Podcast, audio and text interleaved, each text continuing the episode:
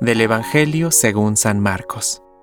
Jesús salió con sus discípulos hacia los poblados de Cesarea de Filipo, y en el camino les preguntó, ¿quién dice la gente que soy yo?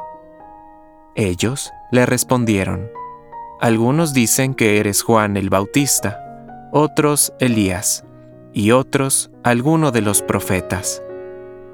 Jesús les preguntó, ¿y ustedes quién dicen que soy yo? Pedro le contestó, Tú eres el Mesías.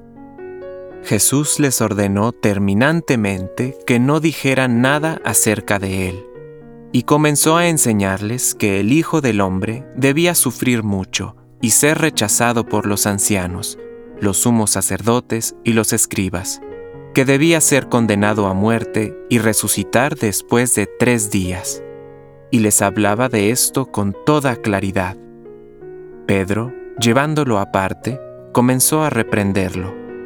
Pero Jesús, dándose vuelta y mirando a sus discípulos, lo reprendió diciendo, Retírate, ve detrás de mí, Satanás, porque tus pensamientos no son los de Dios, sino los de los hombres. Palabra de Dios. Compártelo. Permite que el Espíritu Santo encienda tu corazón